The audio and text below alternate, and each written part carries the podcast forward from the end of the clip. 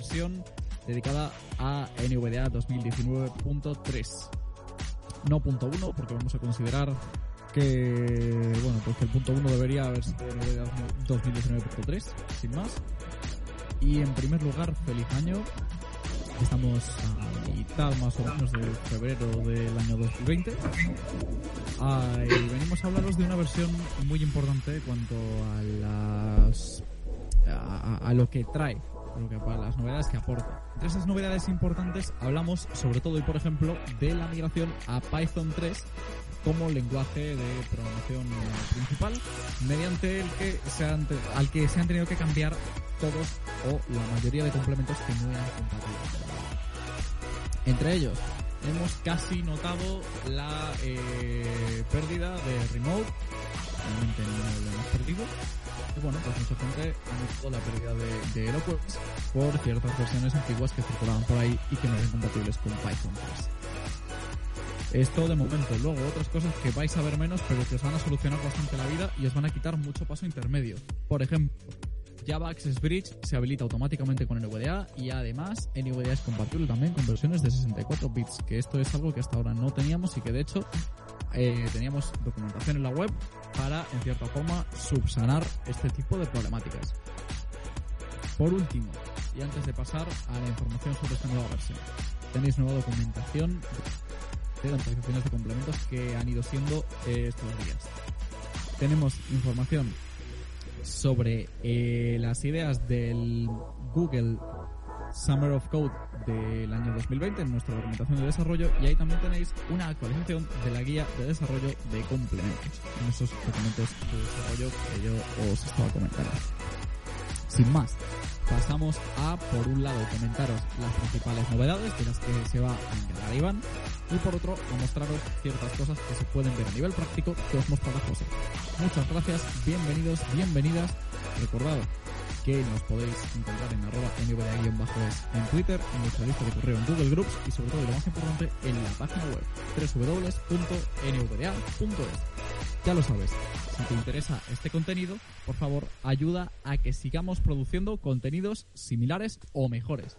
Esto puedes hacerlo donando o también, si lo prefieres, no son excluyentes una de la otra, publicando una reseña y una valoración en Apple Podcast o la plataforma que utilices para escucharnos. Muchas gracias, bienvenido, bienvenida y empezamos. Bueno, pues como bien decía Salva, la 2019.3 es una versión que eh, introduce cambios muy significativos eh, en NVDA eh, sobre los que más preguntas hay, tantas como usuarios, más o menos.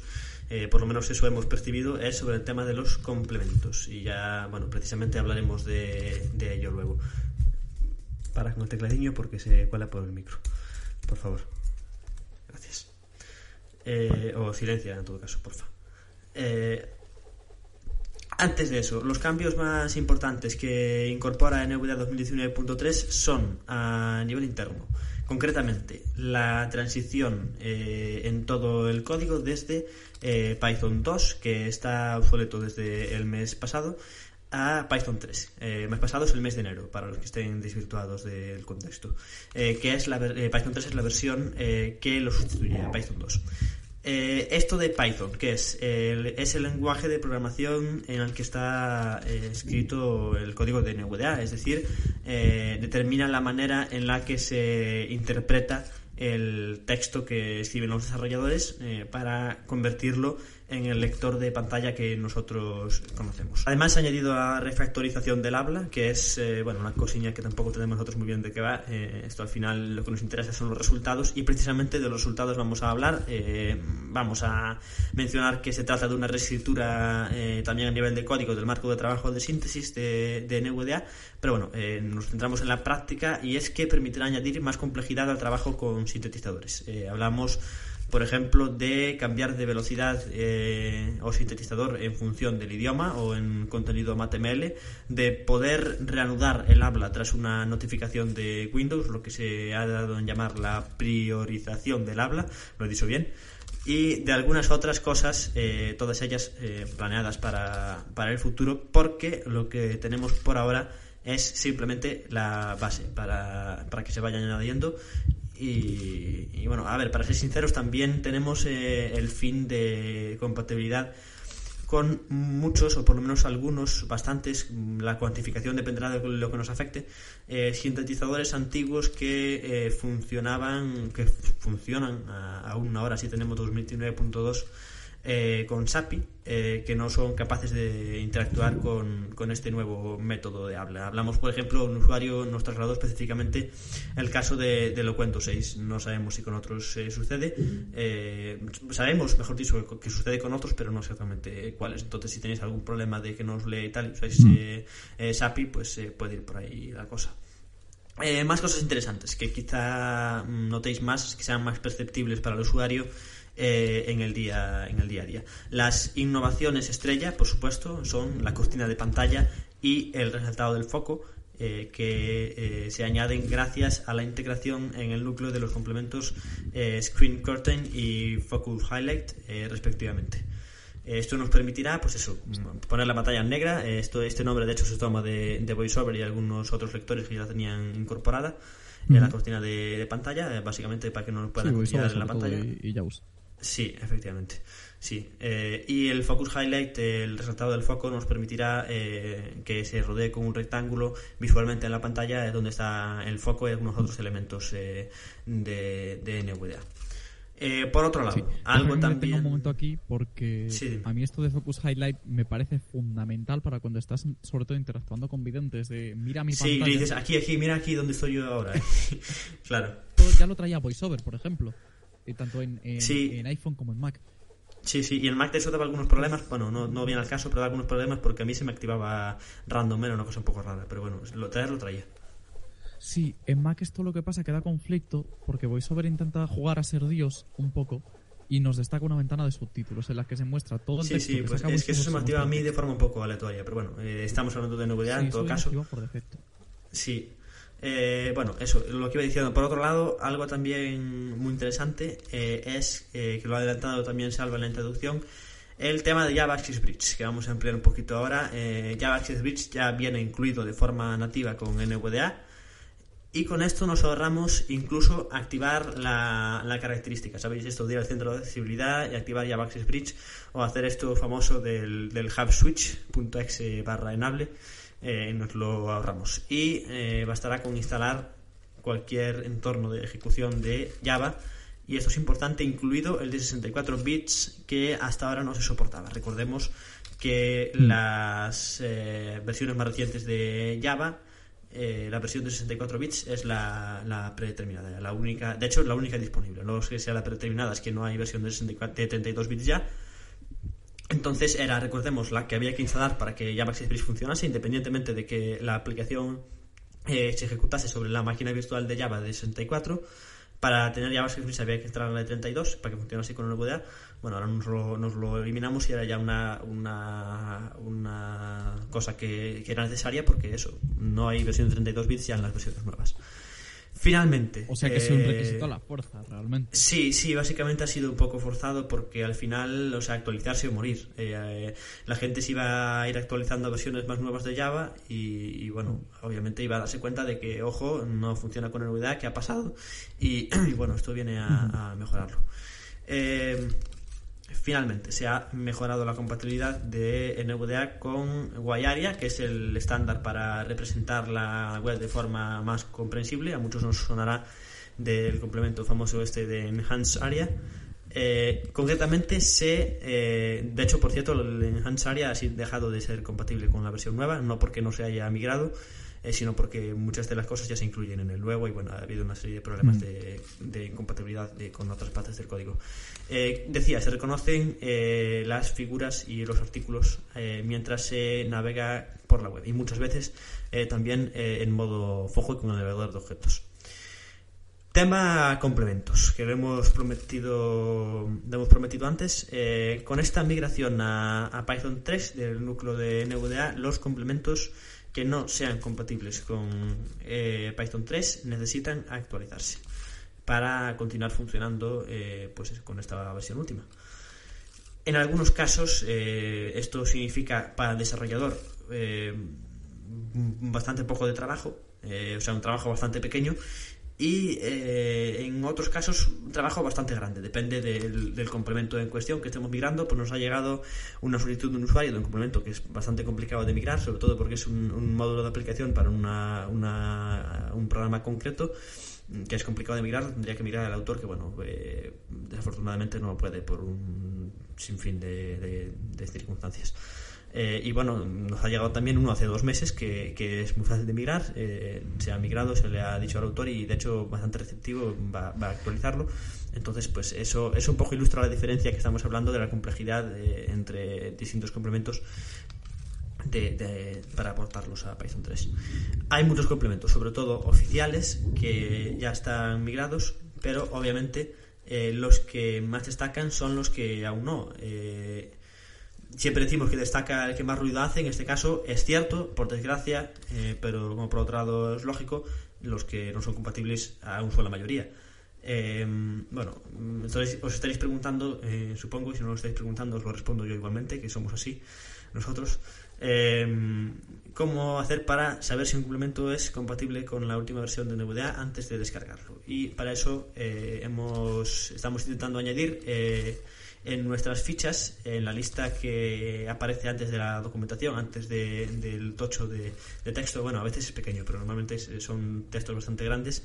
Eh, en la lista que aparece ahí antes, eh, hemos intentado añadir la indicación de las versiones eh, mínima y máxima para ejecutarlo. digo también mínima porque es importante destacar que en algún caso se ha mantenido la compatibilidad con versiones anteriores, mientras que en otros se ha eliminado. Es decir, solo es compatible con la versión esta última de NVDA, con la 2019.3 y no con ninguna anterior. Eh, en todo caso, lo importante para saber antes de descargarlo si un complemento es eh, compatible es, como decía, la eh, versión máxima que tiene que ser como mínimo 2019.3. Por supuesto, mm. estamos a vuestra disposición, como ya sabéis, para todo, pero especialmente también para resolver cualquier incidencia con la compatibilidad de complementos que se os presente. Eh, tenemos nuestras vías de contacto, que os ha comentado un poquito Salva y recordaremos supongo ahora al final. Terminando ya la explicación de, esto de la 2019.3, vamos con el famoso sufijo este punto 1 que se añadió mm, pues dos horitas tres después de, la publicación inicial. Eh, como decía, poco después de haberse publicado la versión 2019.3 estable, se detectó que faltaban algunas eh, traducciones y se lanzó la versión 2019.3.1 solo con ese cambio, es decir, de incluir esas traducciones que, bueno, se había quejado concretamente aquí lo que en la comunidad hispanohablante un poco nos podría afectar, eh, aunque realmente una representación muy baja es el tema del aragonés, por ejemplo, que se, se, quejó alguna gente. Mm, yo no comprobé que si en el español faltaba algo o no, porque la verdad es que no me dio tiempo ni de actualizar antes de que sacaran la versión nueva. Sí, pero, pero bueno, el traductor aragonés, por ejemplo, por, por decir quejas que sí hemos visto que se han planteado, sí le dio un toque a, la comunidad internacional diciendo, a ver, que aquí faltan cosas eh, que he traducido y no, no salen correctamente en la interfaz. Entonces, bueno, eh, por quejas no solo esa, sino de otros idiomas también, se decidió eh, liberar esta versión 2019.3.1 que incluye esas traducciones que no se habían integrado correctamente. Y me parece que esto es todo. Como decía, eh, para cualquier cosa, pues estamos aquí, estamos aquí para ayudar en lo que sepamos. Sí, efectivamente. Claro, esto puede ser eh, sintomático. Yo aquí quiero hacer un, una breve eh, anexo, digamos, antes de pasar a la parte práctica que, en la que José nos va a enseñar algunas de las novedades. Porque es verdad que decía Oscar Gorri, por ejemplo, que era una de las una de las RC que menos habían dudado que menos habían durado, perdón. Sí. Y, bueno, y así es, y, aquí lo hemos tenido, pero vaya, lo interesante es que se ha podido resolver un problema tan importante para algunos idiomas de forma muy rápida, o sea que bueno, pues creo que es lo que nos tenemos que quedar y no con decir, joder, que, que inestable o que mala previsión tal. Sí, a ver, eso también. Obviamente nos tenemos que dar con que al final se ha conseguido subsanar, pero bueno, también que ha habido una serie de fallos que yo creo que igual tampoco se han prevenido suficientemente. O sea, de hecho yo titulaba en la 2019.3.1 las traducciones siguen dando problemas a NV Access porque en la SRC también habíamos visto que, bueno, no sé si fue entre la RC1 y la RC2 o la RC2 y la RC3, una cosa de estas, que una la, primera de esas dos se publicó con, también con ese problema de traducciones las, y, hubo unas cuantas horas después, como en este caso, otra publicación de, de RC. Entonces igual, eh, bueno, se ha, se ha intentado acelerar lo máximo esto tiene una cosa buena, que es que hemos tenido la versión de NVDA 2019.3 eh, eh, pues lo antes posible, que ha sido en febrero, no en 2019 como estaba previsto. Eh, de hecho, normalmente las .3 mm. salen en septiembre, octubre aproximadamente. Eh, bueno, se ha publicado en febrero, ha sido lo antes que lo antes posible, eh, teniendo en cuenta los cambios que se habían hecho. ha podido. Y, y, sí, efectivamente. Y por otro lado, pues tenemos este tema malo de que, bueno, igual hay cosas que, sobre todo cosas eh, que, digamos, que no dependen tanto de, del código de NVDA, como son las traducciones que se manejan a través de un, un procedimiento con un repositorio y con una comunidad externa, eh, bueno, que están un poco pues eh, sin pulir, se ha solucionado y bueno, eso es lo, importante obviamente. Pues sí, y con eso es con lo que efectivamente hay que quedarse. Sí, señor. Pues nada, pasamos ahora a la parte práctica en la que José os va a enseñar alguna de estas novedades y después os damos nuestros datos de contacto y os emplazamos al siguiente podcast. Bueno, Iván nos ha contado las grandes novedades que trae la versión 2019.3 de NVDA. Ahora yo os voy a hacer un breve recorrido práctico por aquellas que me han parecido eh, más destacables, ¿no? Y por supuesto, aquellas que se pueden enseñar en un podcast, porque no todo se puede mostrar. Bueno, tengo aquí mi NVDA, tengo... Liberado, N, liberado NVDA 2019.3.12 puntos. Las traducciones siguen causando problemas con la publicación de nuevas versiones NVDA en español Mozilla Firefox. Tengo aquí la página con la entrada donde se anuncia la versión 2019.3.1, que como ya se ha dicho, pues se publicó actualizando algunas traducciones que no habían salido en la 2019.3 en principio. Y lo primero que os quiero enseñar, pues está relacionado con, con esta página. Y es que NVDA ahora permite la lectura de artículos, ¿vale? Es una funcionalidad que se agregó en el complemento área mejorada o en Aria que muchos habéis utilizado y que ya pues ha quedado obsoleto porque se ha integrado en el núcleo, que eso está muy bien. Entonces tenemos dos formas eh, de, leer los artículos.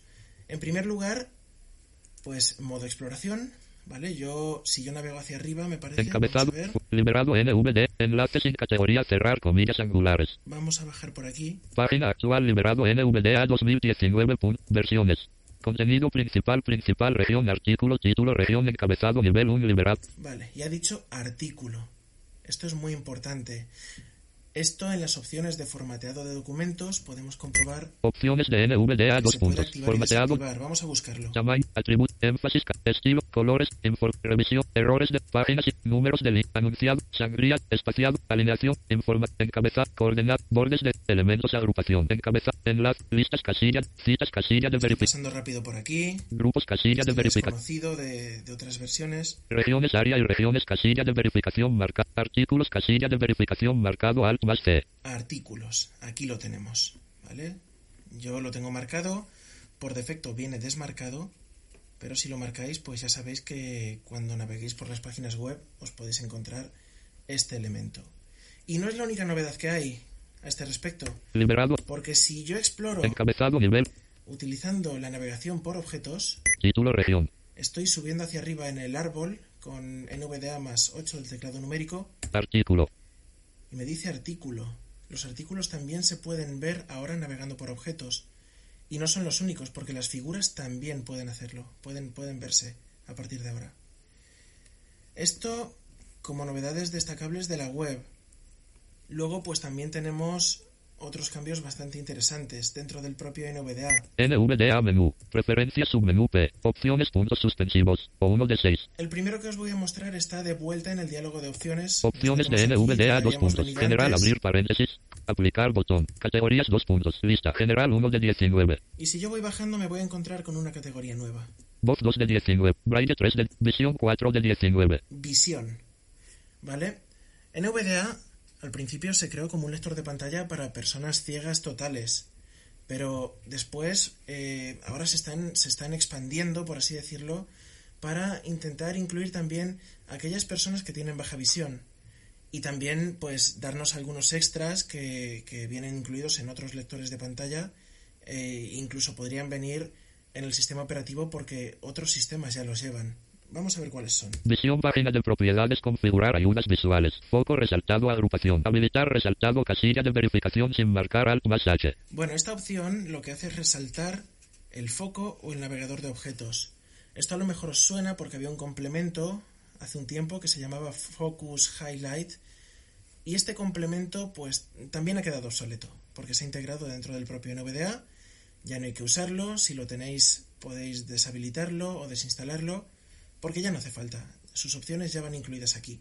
Resaltar el foco del sistema casilla de verificación sin marcar alt más. Podemos resaltar el foco Resaltar el navegador de objetos casilla de verificación sin marcar alt más O. o el navegador de objetos, o ambos, porque estamos viendo que son casillas de verificación. ¿Qué más tenemos? Resaltar el cursor del modo exploración casilla de verificación sin marcar alt más M. Este, muy importante, el cursor del modo exploración, ¿vale? Para navegar por la web y así. Cortina de pantalla agrupación. Poner la pantalla a negro, abrir paréntesis. Efecto inmediato, cerrar paréntesis. Casilla de verificación sin marcar. Y esta casilla de verificación, que además dice efecto inmediato, lo que nos permite es oscurecer la pantalla. La famosa cortina de pantalla que está en el iPhone, que está en los Mac, ahora también está aquí con NVDA. En el momento que la marquemos vamos a escuchar un sonido, Espacio marcado. ¿vale? Es un sonido breve, pero que nos indica que la cortina está activada. Ahora mismo la pantalla está a oscuras, pero esto lógicamente, pues, eh, a no ser que lo probéis, no lo vais a ver, porque estamos en un podcast y aquí se transmite todo por audio. Si desmarco la casilla, Espacio sin marcar. se ha oído otro breve sonido. Mostrar siempre una advertencia al cargar la cortina de pantalla casilla de verificación sin marcar alt más M. Vale, en esta casilla podemos indicar que se nos muestre una advertencia. Es una advertencia del tipo, oye, que si pones la cortina de pantalla vas a dejar de ver la pantalla. ¿Vale? Porque, bueno, puede haber gente que la active accidentalmente sin saber lo que es y se apoye en la visión y luego no pueda regresar donde estaba. Reproducir sonido al conmutar la cortina de pantalla casilla de verificación marcado alt más R. Y esta casilla controla el sonido que acabamos de escuchar. Aceptar botón. Vale. Como opciones destacables en este diálogo están estas. También hay opciones nuevas en el panel de avanzadas, pero tienen que ver con la consola y no nos vamos a meter en ese terreno. Donde sí vamos a ir es, el, es al diálogo gestos de entrada. Liberado NVDA 2019. NVDA menú. Preferencias, opciones, puntos sus, gestos de entrada, puntos suspensivos. N4 de 6. Gestos de entrada. Gestos de entrada, diálogo, árbol, nivel 0, braille contraído 1 de 24. Y bueno, esto todos lo hemos tenido que tocar alguna vez para añadir algún gesto que no esté, eh, modificar alguno, ¿vale? Desde aquí se pueden añadir gestos para navegar rápidamente por artículos, porque están, digamos que están eh, fuera del resto de regiones área, se tratan de forma distinta. Podemos meter atajos para manipular la cortina de pantalla y algunas opciones más que vienen sin asignar. Pero lo que más nos interesa es un botón nuevo que tenemos por aquí, Reiniciar a los predeterminados de fábrica, botón alt más P. reiniciar a los predeterminados de fábrica. Este botón, ¿qué es lo que hace? Pues automáticamente se carga todos aquellos atajos que hayamos modificado. ¿Vale? ¿Cuántas veces habremos querido decir, eh, habremos dicho, jolín, es que quiero, quiero poner NVDA con los ajustes por defecto y se pone la configuración sola, pero los gestos no. O me gustaría eh, restablecer los, los atajos de teclado y los gestos, nada más. Pues con este botón, al pulsarlo, se borran todos aquellos personalizados que hayamos metido y el resto se ponen pues con su valor por defecto, tanto para la distribución de escritorio como la portátil. Y luego un pequeño cambio también muy interesante que nos vamos a encontrar en Microsoft Word. Liberado en Audacity foro guion de AM, documento una guion Word, documento una guion Word, documento de Microsoft Word edición multilínea, página una sección un este texto no está oculto punto, editar cursor, dos edit, líneas. La primera dice este texto no está oculto este punto, texto no está oculto. en blanco, desconocido cursor, no la veis. ¿Y por qué no la veis? ¿Por qué nos dice en blanco? Porque el texto está oculto. ¿Vale? ¿Qué es lo destacable de aquí? Página 1, sección 1. Este texto no está oculto. Punto. Si yo pulso aquí NVDA más F, Estilo normal, calibre 11 PT, color predeterminado, alineación a la izquierda, espaciado de línea 1.1 líneas. nos suelta un montón de información de formato. Pero ahora quiero que el texto que está oculto se muestre. Voy a pulsar Control Shift 8 Mostrar caracteres no imprimibles. Y nos va a decir, NVDA nos va a decir mostrar caracteres no imprimibles. Si ahora pulso flecha abajo, Este texto está oculto. Punto. Editar cursor. tenemos un texto que es, es una línea que he escrito yo que dice este texto está oculto. Si pulsamos NVDA más F, Estilo normal, calibre 11 PT, color predeterminado, ocultado, alineación a la izquierda, espaciado de línea a 1. decir ocultado. ¿Vale? Todo el chorro de información de formato anterior, pero aparte nos dice ocultado. Esto antes no lo decía. Así que ahora ya podemos saber no solo qué texto está oculto y cuál no, sino que al pulsar Control Shift 8 Ocultar los caracteres no imprimibles. Desconocido cursor. podremos saber si los caracteres no imprimibles Mostrar caracteres no imprimibles. Editar cursor. mostrados. Ocultar los caracteres no imprimibles. Desconocido cursor. Bueno amigos, pues esto es todo. Espero que hayáis disfrutado, que probéis NVDA 2019.3, que os animéis a actualizar y bueno, pues nada, que nos vemos ya en la siguiente entrega del podcast NVDA al día. Liberado en Ahora os Audacity dejo fila una co- Aquí Desconocido. con Salva. Nos vemos. Pues muchas gracias José, muchas gracias Iván, muchas gracias Felipe que también estaba aquí eh, escuchándonos aquí en el, en el eh, Team Talk. Y nada, pues eh, muchas gracias a vosotros y vosotras que estáis ahí al otro lado, pues en la lista de correo, en las redes sociales, en nuestro Twitter, arroba nvda-es, también en el eh, grupo de Facebook, comentando a veces la gente, sobre todo también en nuestro portal en nvda.es. Y eso, pues sobre todo, donde más actividad vemos, claro, en, en, eh, la lista de correo de grupos de Google. Lo que decíamos un poco al principio, si esto te interesa, ya sabes, tienes eh, una opción eh, para donar y de esa manera soportar el trabajo que se hace, pues a nivel eh, de documentación, de traducciones, a nivel eh, de podcasting, de información sobre estas actualizaciones, de soporte, etcétera, etcétera, etcétera. Podemos darte soporte, por cierto, por supuesto que ya lo comentaba Iván en su parte, desde soporte.nvodia.es. Puedes abrir un ticket, por ejemplo, directamente, escribirnos a soporte.nvodia.es y ahí pues te podemos podemos ayudar con cualquier tipo de incidencia o si no, pues en la lista de correo donde hay una comunidad muy activa que da información. Y nada, si quieres ayudar al proyecto y contribuir a su mejora y a su evolución, puedes donarnos desde nuestra página web. Aceptamos donaciones directamente con PayPal, utilizando Stripe o por transferencia o ingreso en eh, cuenta bancaria o vaya, la, la opción que, que mejor te parezca y que más se te ocurra. Por supuesto, también aceptamos eh, y, nos vienen muy bien y agradecemos infinitamente reseñas en Apple Podcast o cualquier otro tipo de plataforma que utilices para escucharnos. Poco más que decir por mi parte, una versión que ha llegado tardía, pero que por suerte ha llegado con unos errores que se han subsanado más o menos inmediatamente. Veremos en qué medidas se han subsanado y si no tiene que salir una versión nueva pronto. Pero vaya, no sé, no sé vosotros qué, qué opinión tenéis y qué, qué creéis que, que pueda que pueda pasar o qué novedades creéis que, que vamos a poder eh, o qué sorpresas nos puede dar, mejor dicho, el 2019.3.1. Bueno, esto va a ser, yo creo, bastante traumático el tema de los complementos y todo esto, que ya lo estábamos comentando. Si lo comentamos es por algo, porque notamos que esto está siendo ya, no es que vaya a ser, que está siendo ya muy traumático para todos los usuarios. Eh, un poco este tema de ahí los complementos que ahora voy a actualizar en NVIDIA 2019.3 y el complemento mm, este que tengo aquí que me si es tan útil para hacer no sé qué pues resulta que ahora ya no es compatible. Digo, me cago en la leche porque con lo útil que me era y ahora que tal pues esto obviamente va a ser eh, traumático. Ahora en el futuro supongo que como decíamos Ya lo antes estamos viendo. Sí, lo estamos viendo, sí, sí.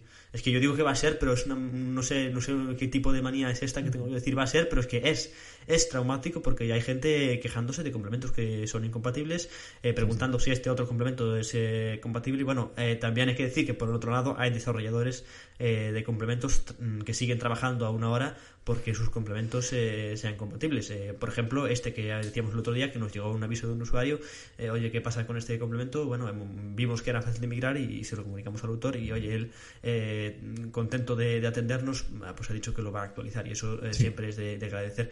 Eh, o sea, el tema va a ser traumático, bueno, menos mal que contamos con gente, la verdad, eh, tan profesional como, como algunos desarrolladores que tenemos la suerte de, de- de conocer. Eh, novedades para el futuro, Sí, pues no sé. voluntariosa también. Sí, sí, sí, efectivamente. Al final no ganan nada. Nosotros ganamos tampoco prácticamente nada de, de este tema. Eh, novedades para el futuro que preguntabas. eh, no sé lo, sobre lo que se está trabajando ahora mismo en el repo, que es al final lo que da un poco una idea de lo que va a venir en el futuro. No lo sé porque eh, estamos a tope de cosas y no estoy, no estoy con el repo ahora mismo. Pero yo creo que eh, se implementarán eh, cositas relacionadas, sobre todo, como decía antes, con la refactorización del habla. Esto del cambiar eh, de sintetizador o de velocidad según el idioma se va a meter como disparadores de perfiles, me parece. O esa es la idea que había. Entonces supongo que Ojo. eh, ya Ojo, se que eso habrá- puede ser potentísimo, ¿eh? Sí, sí, sí, eso puede ser potente porque, bueno, eh, yo lo pensaba, de hecho, digo, bueno, a mí eh, leer con una voz sintética inglés eh, me cuesta más, sería importante en NVDA poder disparar un perfil cuando se cambie a inglés que me lea más lento, simplemente con una voz inglesa, pero más lento, que yo entienda mejor, y Sí. eso lo mismo pues con alguien que, que al revés, que hable inglés, eh, que, que hay casos que habla inglés, fluidez, eh, que, que, que lean el 85 al 90, eh, digo desde la perspectiva de vocalizer, que es lo que yo uso. Eh, y luego, pues igual en español quiera cambiar a, a, a, a iSpeak y leer con una velocidad de 50 o de 40, de 30 o de 5, o sea, de- Sí. es indiferente realmente. Fíjate Y que, eso sí que fíjate que esto yo sin querer volver a, a la competencia, porque al final aquí no importa, es verdad que esto lo tiene VoiceOver muy bien aplicado con los perfiles de, de Sí, de pues es, es algo más o menos algo más o menos parecido. Sí, a está, esto. sí, sí.